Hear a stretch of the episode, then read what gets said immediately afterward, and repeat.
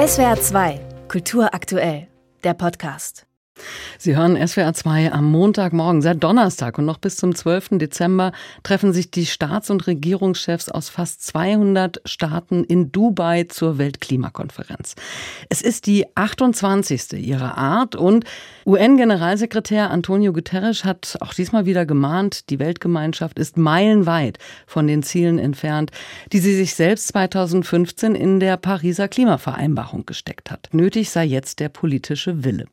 Aber aber warum scheint der nicht ausreichend vorhanden zu sein? Warum haben weder objektive Ergebnisse der Wissenschaft noch emotionaler Protest eine wirkliche Wende in der globalen Klimapolitik herbeigeführt? Warum ändern auch viele Menschen, so wie Sie und ich, unser Verhalten nicht? Diesen Fragen geht eine ARD-Doku nach, die Sie heute Abend im ersten sehen können und in der auch Claudia Kämpfer zu Wort kommt. Sie ist Leiterin der Abteilung Energie, Verkehr und Umwelt am Deutschen Institut für Wirtschaftsforschung. Schönen guten Morgen. Guten Morgen, ich grüße Sie. Die Klimaforschung, also die objektive Wissenschaft, warnt seit 40 Jahren vor den Folgen des Klimawandels. Wie ermüdend ist das für Sie als Wissenschaftlerin, dass Sie immer und immer wieder öffentlich darauf hinweisen, aber wenig passiert? Ja, also ich glaube, das geht dann allen so, auch mir, aber auch vielen anderen KlimawissenschaftlerInnen, die dann immer wieder gewarnt haben. Und es nützt ja nichts. Wir müssen immer wieder darauf hinweisen, dass der Klimawandel stattfindet. Ganz untätig waren wir da ja nicht, auch die äh, politischen Akteure. Aber jetzt geht es um was. Also die aktuelle Klimakonferenz findet in einem Ölland äh, statt. Aber das andere ist eben, dass äh, die fossilen Lobbyisten auch sehr effektiv in den letzten Jahrzehnten Jahrzehnten ihre Desinformationskampagnen gestreut haben. Und deswegen sind wir da nicht weit genug. Die fossilen Lobbyisten, von den Schandtaten der fossilen Lobbyisten sprechen Sie in der Doku, die heute Abend im ersten läuft, die aber auch schon in der ARD-Mediathek abrufbar ist. Wer sind denn die fossilen Lobbyisten? Was sind ihre Schandtaten? Ja, die fossilen Lobbyisten sind diejenigen, die mit dem Verkauf von fossiler Energie viel Geld verdienen. Das sind Staaten auch wie Russland, Saudi-Arabien, Vereinigte Arabische Emirate.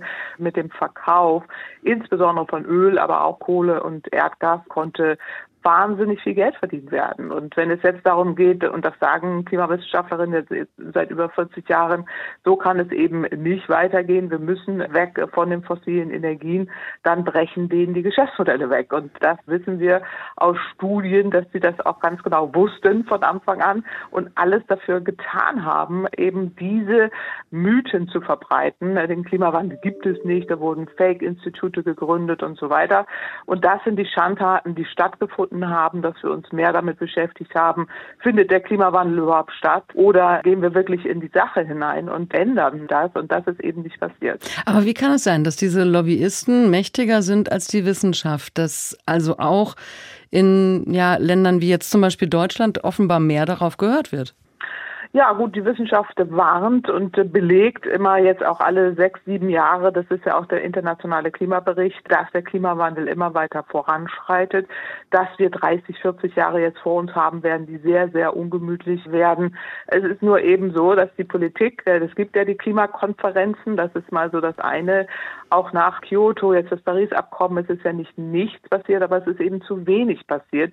Also es wird nicht nicht auf Wissenschaft gehört, das schon, aber es gibt eben immer diese Quereinwürfe von den Ländern, jetzt wie auch Vereinigte Arabische Emirate, die das gar nicht wollen und sagen, ja, ja, Klimawandel gut und schön, aber wir verkaufen weiter Öl. Und das ist das Hauptproblem, dass man da stärker ran müsste, auch an die internationalen Konzerne. Und das passiert eben nicht. Die Politik muss Wählergunst auch da immer im Blick haben und deswegen ist das schwer. Hm. Nun agiert ja nicht nur die Politik zu zögerlich. Wir müssen uns ja auch alle selbst an die Nase fassen, dass wir an unserem Wohlstand, an unserem Wirtschaftswachstum und um dem, was wir kennen, auch unbedingt festhalten wollen. Auf Fliegen und Kreuzfahrten dürfen gern die anderen verzichten. Woher kommt denn diese Haltung? Das ist ja letztendlich, was uns ja auch so offeriert wird, sage ich mal. Der Flug ist billiger als die Bahnfahrt und dann äh, nutzen die Menschen das natürlich. Müsste genau umgekehrt sein. Die äh, externen Schäden oder auch die Klimaschäden müssten eingepreist werden und dann ist der Flug sehr, sehr teuer. So und das ist etwas, was die Politik schon steuern müsste, aber auch an die internationalen Konzerne ran, dort eben diese fossilen Gewinne auch besteuern und den Menschen zurückgeben oder auch die Alternativen ermöglichen erreichen. Also dass es letztendlich bei uns immer hängen bleibt, ist auch eine Kampagne der Öllobbyisten, dass gesagt wird, ja, jeder soll mal auf seinen eigenen Fußabdruck gucken. Das haben die extra gemacht. Das ist Teil dieser fossilen Maschinerie, von der ich ja auch heute Abend in der Doku spreche. Es geht nicht um uns, es geht auch um uns, ganz klar, aber die Verantwortung liegt bei den internationalen Konzernen, denn die verkaufen ja Öl, Kohle und Gas und da traut sich keiner ran. Hm. Aber es ist nicht nur unsere Bequemlichkeit, also sondern da ist ja richtig auch schon eine Polarisierung, die da stattgefunden hat. Also wenn man jetzt in den sozialen Netzwerken schaut, da muss man ja nur das Wort Klimawandel oder CO2 fallen lassen. Das ist ein richtiger Triggerpunkt. Genau, und das ist Teil dieser Desinformationskampagne, von der ich eben auch immer spreche und die auch belegt ist.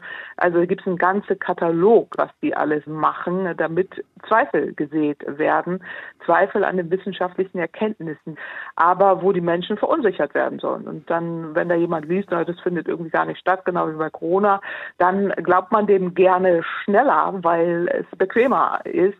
Und darauf spielen die natürlich an. Und das hm. machen die sehr, sehr clever. Und deswegen sind wir da gefangen gefangen in dieser polarisierenden Diskussion. Wie lässt sich denn dann positives Narrativ schaffen? Also, dass Menschen erkennen, durch den Klimaschutz verlieren wir nicht in erster Linie etwas, sondern wir gewinnen auch ganz viel dafür kämpfe ich ja seit 20 Jahren, auch durch die Bücher und so weiter, die ich da veröffentliche, genau diese positiven Narrative zu zeichnen, die wir haben. Also wenn wir auf fossile Energie verzichten, werden Städte ruhiger, weil mehr Elektromobilität genutzt wird. Sie werden sauberer, äh, sie werden grüner. Wir haben weniger Hitze, weniger Wasserknappheit und all die Dinge, die jetzt äh, ja negativ passieren, können wir ja aufhalten oder hätten wir auch schon mehr aufhalten können. Aber am Ende geht es uns allen besser. Nicht nur durch die Gesundheit, die gestärkt wird, sondern auch die Wirtschaft insgesamt durch Arbeitsplätze im erneuerbaren Energienbereich oder in anderen Bereichen. Das ist insgesamt eine Win-Win-Win-Situation, die wir aber argumentativ erstmal vorbringen müssen, weil vorher so viel Mythen gestreut werden, dass wir da gar nicht hinkommen, dass man diese positiven Bilder wirklich streuen kann.